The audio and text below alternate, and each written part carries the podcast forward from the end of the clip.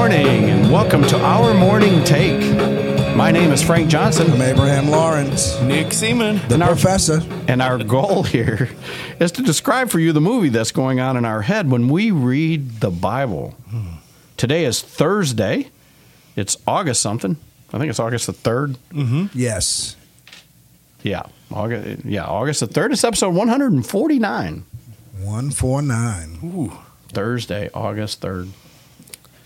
Uh, we are talking about Jacob and uh, Laban.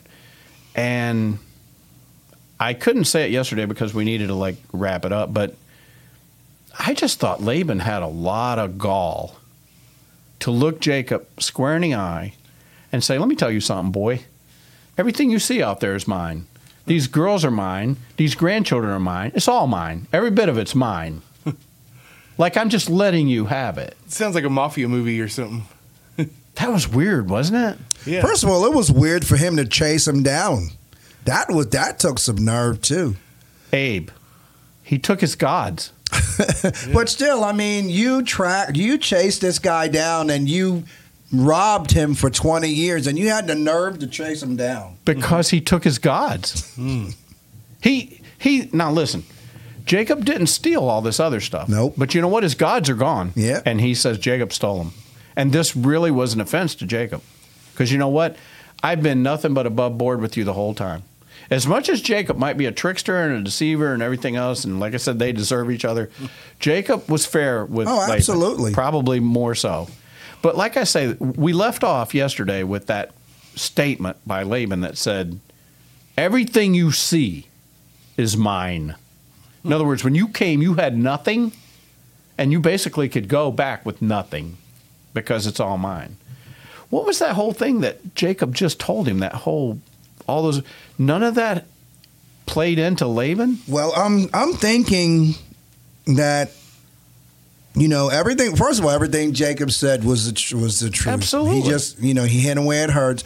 I think the first part of Laban's speech is his ego, and then he was just like, "Let's just make amends." Let's it make was just covenant. yeah, it's his ego.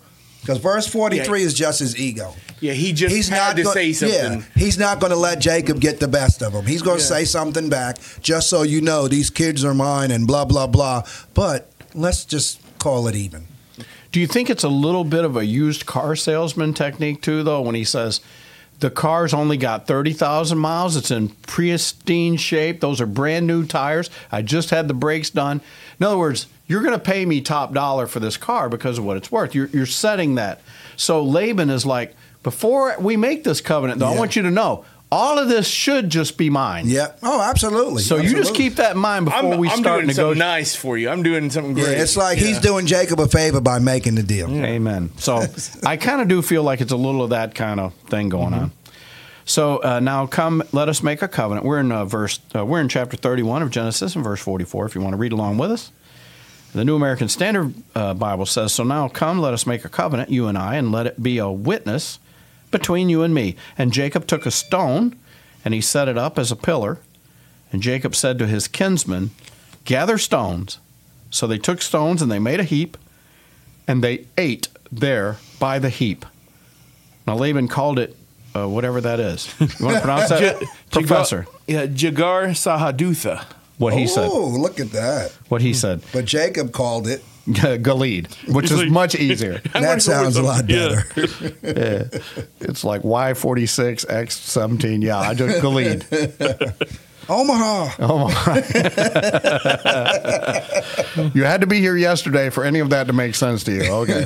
Verse forty-eight. Laban said, uh, "This heap is a witness between you and me this day.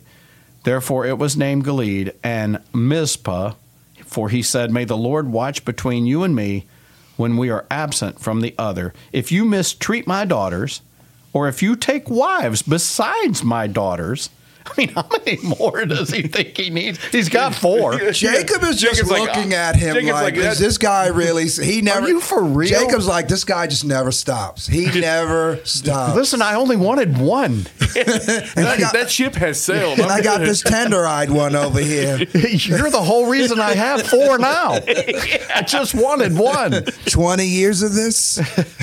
I, I would have just had one wife and two sons. That's all I would have had if it would have just been up to me.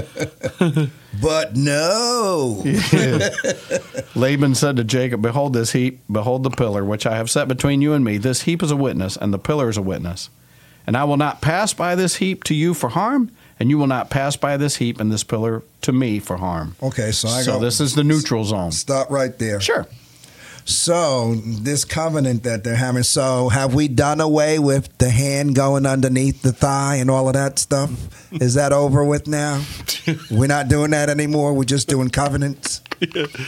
No a heap of stones. Yeah, okay, so no more under the robe. None of that. They decided a heap of stones is easier. yeah, we're, I don't think we're doing that anymore. There's kids around. We're just going to go with a heap of stones. Let's just go with the heap of What is Grandpa doing to Dad? My real question is: Has Rachel got off that camel yet? That's kind like I really gotta pee. I don't think it would matter at this point. She's probably already done. That's that. all I'm saying. Oh, now he doesn't want the idols. Where can I clean these things up? Oh my goodness. Anyway, so basically, if you didn't follow along to what we're reading, and some people really still don't maybe understand, They're like, what? this is the demilitarized zone. In other words, there are seven days from where he's at, and, and he's getting closer to where he needs to go. And so these stones are, will always be here so that we know that if you ever come back this way, don't go past these stones. If you do go past these stones, don't have harm in mind to come after me. I won't come after you. Yeah. You don't come after me. Yeah. Please don't hurt my daughters. Please don't take any more wives.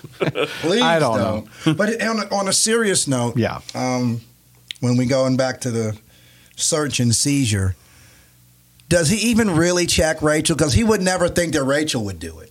So he probably didn't even really look. You know, the movie in my head goes something like this. He stares at Rachel. She says all this to him, and he's just like, "Yeah, I think I know where my idols are, but I, there's Yeah. no way.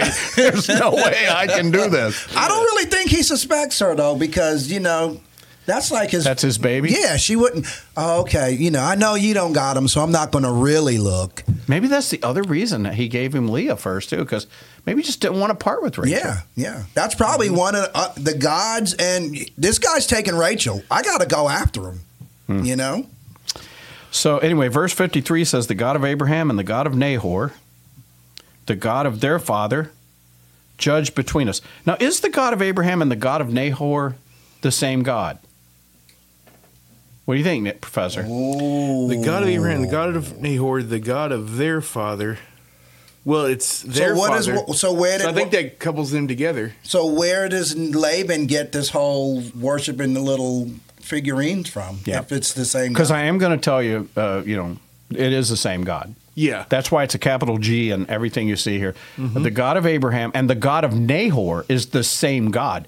What's happened now, Laban has Yeah, he just mixed He's- in with he's doing his own thing. very hypocritical and very Yeah. uh, blasphemous. He's got these other gods. Mm-hmm. right. Uh, Jacob offered a sacrifice on the mountain, and he called his kinsmen to the meal, and they ate the meal, and they spent the night on the mountain. Early in the morning, Laban arose and kissed his sons and his daughters and blessed them, and then Laban departed and returned to his place. so he don't kiss Jacob. He just leaves. He ain't kissing Jacob no more. We don't want him crying. the heap was good enough. So the the bottom line is this: Laban does come out of it the lesser. Mm-hmm. Jacob really gets the best of everything. He After gets, all 20 years, mm-hmm. it, Jacob gets the best flocks. Oh, absolutely. He gets the two daughters. He has all these sons. You know how jealous that must make Laban because he had two girls. He didn't even, as far as we know, he didn't have any boys, right? no. What do you think? Um, I think he might have boys. Laban? Yeah. Well, you'll have to clue us in for it tomorrow then. Yeah. We, I'm anxious to hear that story. All right, come back tomorrow. Thursdays and the books.